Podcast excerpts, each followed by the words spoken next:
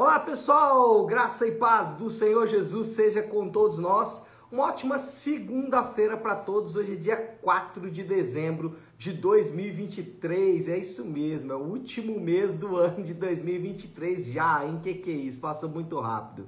Seja muito bem-vindo à nossa imersão bíblica, devocional diário aí de estudo da Sagrada Escritura. Falando em Sagrada Escritura, estou estreando minha Bíblia nova que eu ganhei ontem na brincadeira que nós fizemos lá na igreja, muito gostosa, e eu nem sei porque eu estou mencionando isso, mas é porque gostei demais aqui da minha Bíblia nova. É uma ideia até, inclusive, a pastora Flávia, ela faz isso, né? Cada ano ela compra uma Bíblia nova para poder fazer as suas anota anotações ali. Quem sabe você também pode fazer isso aí. Já gostei da minha Bíblia nova, acho que vou adotar isso aí para os próximos anos.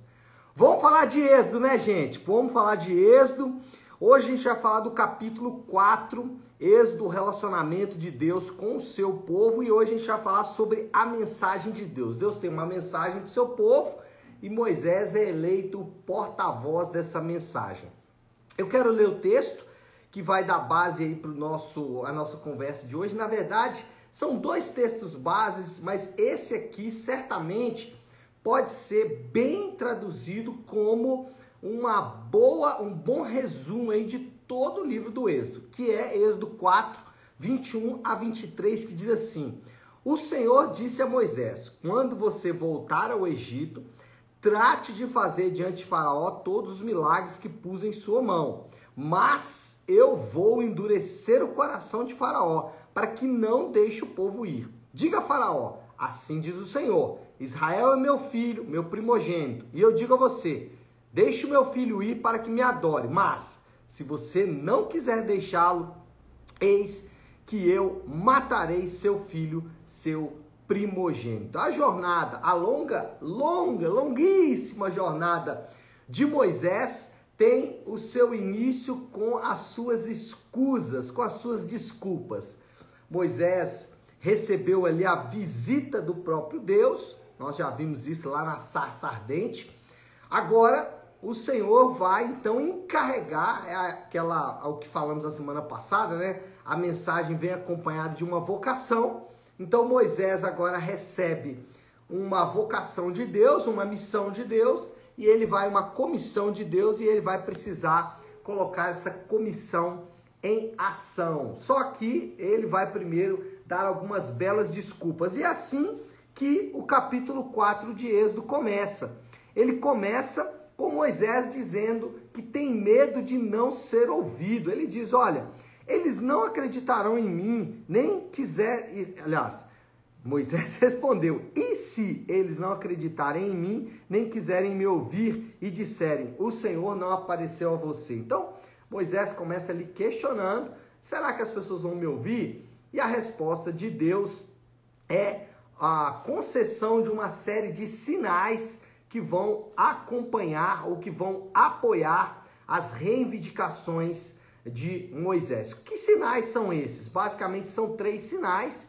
Primeiro, o cajado de Moisés que se transforma em uma serpente. Também a mão de Moisés que colocada ao peito fica leprosa. E o sangue, a água do Nilo que se transforma em sangue. Isso Deus é, retrata aqui do versículo 2 até o versículo 9. No versículo 10, Moisés continua com as suas escusas. Ele reclama da sua própria capacidade de fala. Versículo 10.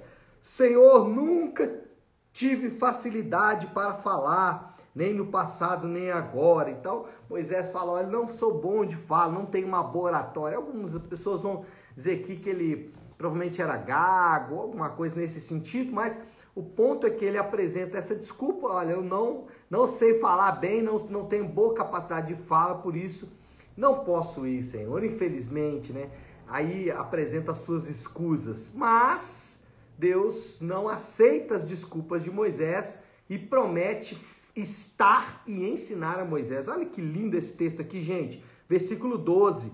Agora, pois, vá eu estarei com você ensinando-lhe o que dizer. Que lindo isso, né? Isso é, claro, não restrito, não é exclusivo a Moisés, mas todos os crentes recebem essa mesma comissão. porque todo crente é comissionado por Deus para ser um porta-voz da mensagem de Deus. Então, o que aconteceu com Moisés aqui é o que acontece comigo, com você, com qualquer um daqueles que são salvos em Jesus.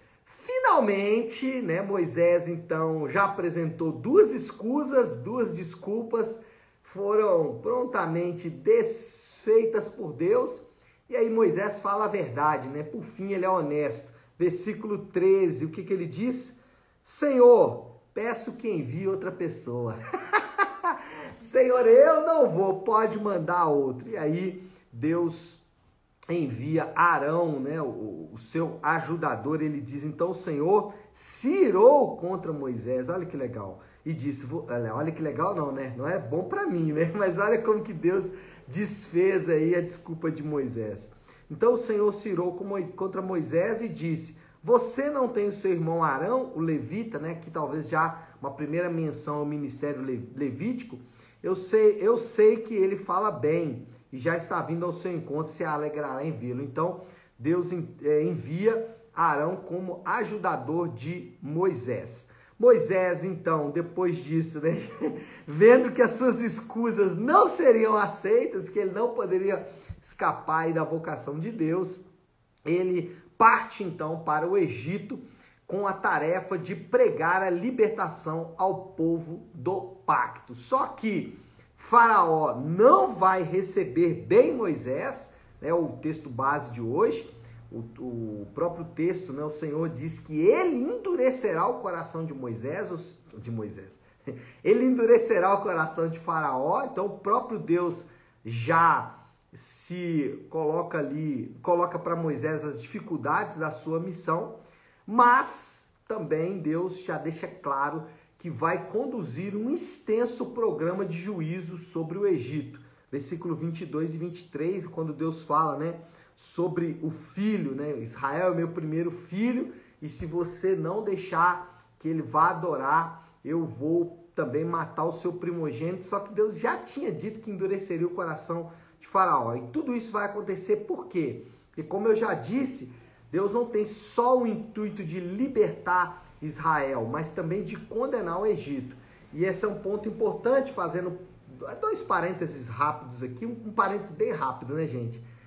Como a gente se identifica com Moisés, né? Como a gente tem escusas, né? Desculpas, é, não posso, não vou, não tem, daqui a pouco, semana que vem, mês que vem, eu faço, não penso assim, não, não é assim que eu vejo, vejo diferente, estão sempre com desculpinhas, assim como Moisés, só que elas não são capazes de convencer a Deus.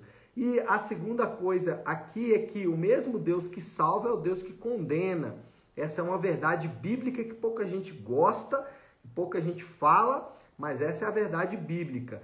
É, Deus é glorificado na salvação e na condenação de indivíduos. Mas, fechado esses dois parênteses aí, Moisés é o portador de boas notícias. Moisés é o porta-voz de Deus e ele vem trazendo boas notícias. E aí a gente vai para os versículos 29 e 30 aqui do capítulo 4, que diz assim: Assim Moisés e Arão foram e reunidas todas as autoridades dos israelitas, a eclésia, né, a, a assembleia, que é a reunião da assembleia, Arão lhes contou tudo que o Senhor dissera a Moisés. Então Arão reúne a assembleia, a eclésia, a, o povo de Deus, fala para o povo de Deus as boas notícias. Em seguida, Moisés realiza sinais diante do povo. E olha só, versículo 31. E eles creram. Olha só que lindo. Quando o povo soube que o Senhor decidira vir em seu auxílio, olha só, tendo em vista a sua opressão, curvou-se em adoração. Isso aqui é muito lindo isso aqui é muito rico. O que, que a gente vai perceber aqui? Primeiro, o povo reunido recebe novas informações sobre o seu futuro. Então, é, Arão Moisés reúne toda a assembleia, a eclésia, fala das boas notícias para esse povo, mostra os sinais de que Deus está com eles e eles então creram. Mas a primeira coisa aqui é o povo reunido recebendo novas informações. E isso tem uma similaridade muito grande com a, o evangelho e a pregação no Novo Testamento. O evangelho é chamado também de boas notícias. Por quê? Porque assim como essas boas notícias aqui que Moisés e Arão vieram trazendo, o evangelho também apresenta a libertação do povo de Deus da opressão do Egito, da opressão do pecado. Então, da mesma forma como o povo foi reunido e recebeu boas notícias, boas informações, essa dinâmica continua presente nos dias de hoje. Pessoas reunidas em todo o mundo recebendo informações, a pregação do Evangelho. Então, o Evangelho também é a mensagem de Deus sobre o futuro dos crentes. Algumas pessoas dizem que o Evangelho é coisa do Novo Testamento. Não, gente, Evangelho é boas notícias. E aqui é uma pregação do Evangelho, Moisés trazendo boas notícias. Pastor, mas Jesus não está presente aqui, de fato. Só que a promessa de redenção já estava presente. E essa foi a mensagem de Moisés. Olha, Deus vai redimir o seu povo, Deus vai salvar o seu povo. Essa era a mensagem que Moisés carregava e essa é a mensagem que nós, como cristãos, também carregamos nos dias de hoje. Depois, o que aconteceu? O povo creu na pregação de Moisés, o povo confiou, colocou fé na pregação de Moisés. Versículo 31, né? A parte inicial aí do versículo 31 do capítulo 4 deixa eu voltar nele aqui, que fala assim, é, é, o finalzinho mesmo do versículo 4, do versículo 31, fala assim: "E eles creram". Olha só, mais uma vez uma similaridade é, com a pregação no, no Novo Testamento, porque o povo creu na pregação de Moisés. E a fé continua sendo o meio de acessar as bênçãos do Evangelho de Deus. Essa é uma outra confusão muito comum. As pessoas imaginam que na antiga aliança as pessoas eram salvas por causa dos sacrifícios, mas não. A fé continua sendo o meio, único meio de acessar as bênçãos de Deus. Não há outro meio, é apenas pela fé, é a confiança de que aquela mensagem é verdadeira, ainda que aquela mensagem esteja repleta de promessas, ela continua sendo verdadeira. Então, o povo ali creu na mensagem de Moisés e nós somos chamados a crer também na mensagem dos apóstolos, pregada hoje por pregadores fiéis e que pregam a mesma mensagem dos apóstolos. Então, a dinâmica para acessar as grandes bênçãos de Deus continua sendo a mesma: confiança, fé, crer nas promessas de Deus. Existe uma pequena diferença aqui na maneira como isso se dá. Na antiga aliança, aqueles homens olhavam para o futuro e, e criam na promessa que ainda aconteceria na chegada do Messias, na vinda da libertação de Deus. Então eles estavam olhando para algo que iria acontecer. Nós olhamos para algo que já aconteceu. É como se na antiga aliança se olhasse para frente para o que vai acontecer e nós olhamos para trás, para o que já aconteceu lá na cruz do Calvário. Mas a, a mesma dinâmica de acesso à bênção de Deus continua sendo pela fé. Precisamos crer que Deus é capaz de cumprir as suas promessas salvíficas, as suas promessas gloriosas de salvação do seu povo. Aqui é só importante lembrar, sempre bom destacar, as promessas de Deus elas são objetivas, elas estão registradas nas escrituras. As promessas que não são objetivas, ou seja, Deus pode te dar aí algumas promessas pessoais, eu creio nisso, mas isso aí tem que ter muito, muito cuidado, porque isso depende do cumprimento dessas promessas. Enquanto elas não cumprirem, é melhor você deixá-las aí é, reservadas no seu coração para não se comprometer ou não ficar muito triste em caso de não cumprimento dessas promessas. Voltando aqui para o texto, o povo reunido recebeu informações sobre seu futuro, o povo creu na pregação de Moisés e, em terceiro lugar, qual é o resultado?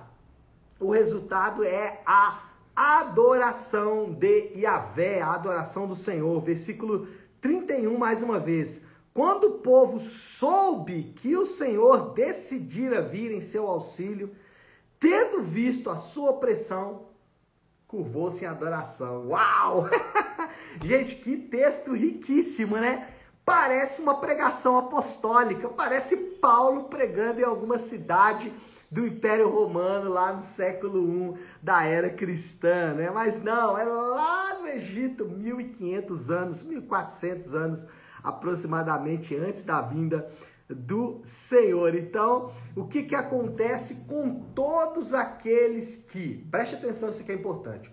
O que acontece com todos aqueles que ouvem a pregação, a mensagem do Evangelho, as boas novas, que acontece com aqueles que depois de ouvirem, creem nessa mensagem, colocam fé nessa mensagem? O que acontece?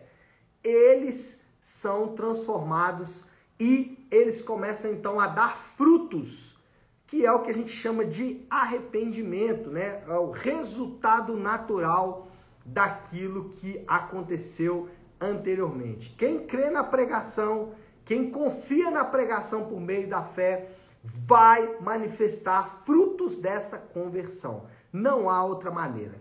É, aqui eles foram fazer o quê? Adorar. Por quê? Porque esse é o caminho de todo aquele que confia no Senhor. Adoração. E adoração tem a ver com o estilo de vida que glorifica ao Senhor. Então, o cristão é aquele que vai dar esses frutos naturais. Eu, uma coisa que eu tenho, é, a gente tem aprendido nos últimos dias: o crente pode perder tudo, mesmo a própria vida, mas não pode negar a sua natureza. Então, nós como cristãos, você como crente, você pode perder tudo, menos negar a sua própria natureza. O crente, depois de nascido de novo, ele gera frutos que são coerentes com a experiência do novo nascimento. Então, quando você vê um crente que não se arrepende dos seus pecados, duro, que é senhor de si mesmo, tem chance ali de você estar lidando com alguém que ainda não passou pela experiência do novo nascimento. E isso serve para mim isso serve para você também. Nós temos que ter o nosso coração completamente voltado para o Senhor, porque isso é resultado do novo nascimento. É claro que nós não fazemos isso por vontade própria, ninguém pode fazer isso por vontade própria. Isso acontece como resultado natural de ouvir a mensagem e crer na mensagem. Então é a tríade que o Senhor Jesus nos ensina, relembra, na verdade, que é ouvir a mensagem, fé e arrepender. Sempre que Jesus pregava, as pessoas diziam: Ei, o que faremos? Confia e arrepende seus pecados. Moral da história: a mensagem de Deus para o seu povo tem o poder de transformar os corações e mudar os rumos da vida das pessoas. Então, a mensagem de Deus é essa mensagem que transforma corações e muda o rumo das nossas vidas. E que mensagem é essa? A mensagem do Evangelho sempre foi. O Evangelho é as boas notícias. Aqui, no período de Moisés, era de algo que ainda aconteceria. No nosso caso, é de algo que aconteceu, mas o modus operandi, a maneira de acontecer, continua sendo a mesma, a mesma, a mesma. E aí, desafio do Léo, aplicação final. E você, ouviu a mensagem? Se ouviu, creu na mensagem? Se creu na mensagem, já arrependeu dos seus pecados? Já teve a sua vida transformada? Dois, duas aplicações aqui. Se você ainda não passou por isso, é momento de você realmente se curvar a Deus em adoração, porque o tempo está é, presente. O tempo presente é o tempo para isso. O momento é hoje. Não deixe para amanhã. Hoje, se ouvir a voz do Senhor, não endureça o seu coração. Faça aí uma oração de arrependimento. Procure uma igreja próximo da sua casa porque você precisa realmente ser transformado por esta mensagem. Se você já passou por essa experiência, então essa experiência é capaz de mudar os rumos da sua vida. A mensagem de Deus muda o meu e o seu coração. Isso é inerente a todos os crentes. Não há como negar a nossa natureza. Tá certo, pessoal? Vamos orar, vamos colocar tudo isso aí diante de Deus. E como eu gosto de fazer sempre nas segundas-feiras, iniciar a semana de devocionais com a oração que o Senhor nos ensinou, com a oração do Pai Nosso. Vamos fazer isso? Pai nosso que estás nos céus, santificado seja o teu nome. Venha o teu reino, seja feita a tua vontade, assim na terra como no céu. Dá-nos hoje o nosso pão de cada dia. Perdoa as nossas dívidas, assim como perdoamos aos nossos devedores. E não nos deixes cair em tentação, mas livra-nos do mal, porque teu é o reino, o poder e a glória para sempre. Amém. Amém, pessoal. Bom, então é isso. Nós vamos ficando por aqui. Que Deus te abençoe. Uma ótima, uma excelente segunda-feira para todos. Fiquem com Deus.